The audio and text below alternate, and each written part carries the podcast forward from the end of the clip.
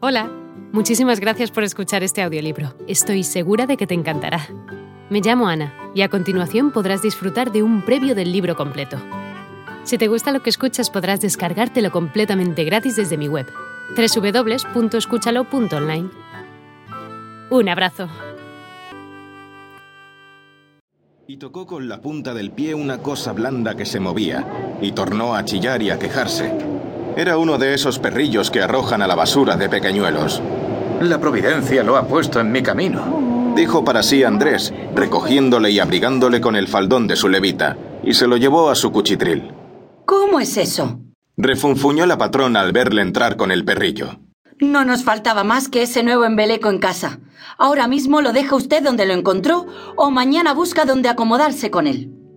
Al otro día salió Andrés de la casa, y en el discurso de dos o tres meses salió de otras doscientas por la misma cuestión. Pero todos estos disgustos, y otros mil que es imposible detallar, los compensaban con usura la inteligencia y el cariño del perro, con el cual se distraía como con una persona en sus eternas horas de soledad y fastidio. Juntos comían, juntos descansaban y juntos daban la vuelta a la ronda, o se marchaban a lo largo del camino de los carabancheles.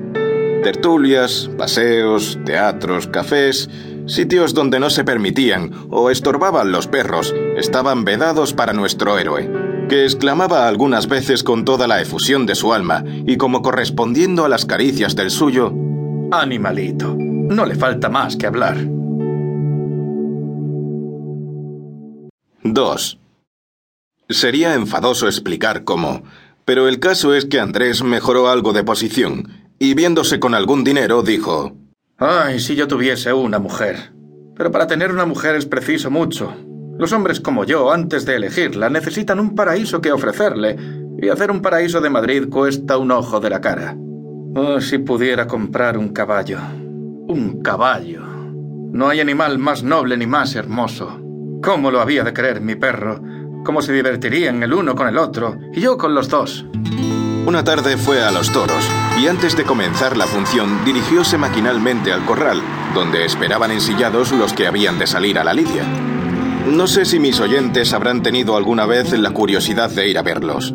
Yo de mí puedo asegurarles que, sin creerme tan sensible como el protagonista de esta historia, he tenido algunas veces ganas de comprarlos todos. Tal ha sido la lástima que me ha dado de ellos.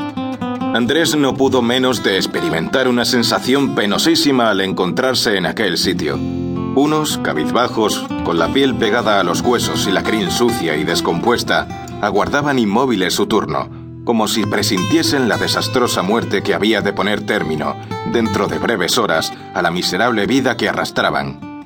Otros, medio ciegos, buscaban olfateando el pesebre y comían, o hiriendo el suelo con el casco y dando fuertes resoplidos, pugnaban por desasirse y huir del peligro que olfateaban con horror. Y todos aquellos animales habían sido jóvenes y hermosos. ¿Cuántas manos aristócratas habrían acariciado sus cuellos? ¿Cuántas voces cariñosas los habrían alentado en su carrera? Y ahora todo era juramentos por acá, palos por acullá, y por último, la muerte. La muerte con una agonía horrible, acompañada de chanzonetas y silbidos. Si piensan algo, decía Andrés, ¿qué pensarán estos animales en el fondo de su confusa inteligencia cuando en medio de la plaza se muerden la lengua y expiran con una contracción espantosa? En verdad que la ingratitud del hombre es algunas veces inconcebible.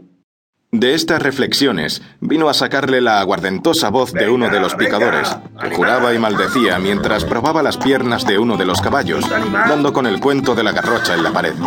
El caballo no parecía del todo despreciable. Por lo visto debía de ser loco o tener alguna enfermedad de muerte. Andrés pensó en adquirirlo. Costar no debería de costar mucho, pero ¿y mantenerlo? El picador le hundió la espuela en el hijar y se dispuso a salir. Nuestro joven vaciló un instante y le detuvo. ¿Cómo lo hizo no lo sé, pero en menos de un cuarto de hora convenció al jinete para que lo dejase.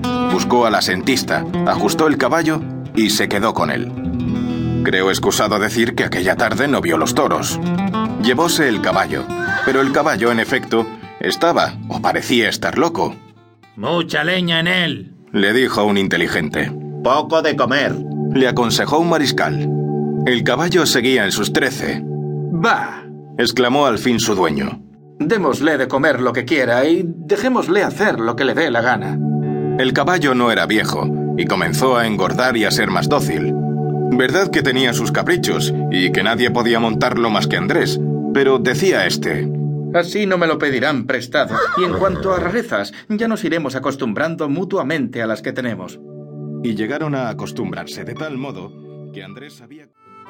Hola de nuevo. No está mal para ser solo una pequeña muestra, ¿verdad? Si te ha llamado la atención, recuerda que encontrarás este audiolibro completo y gratis en www.escúchalo.online.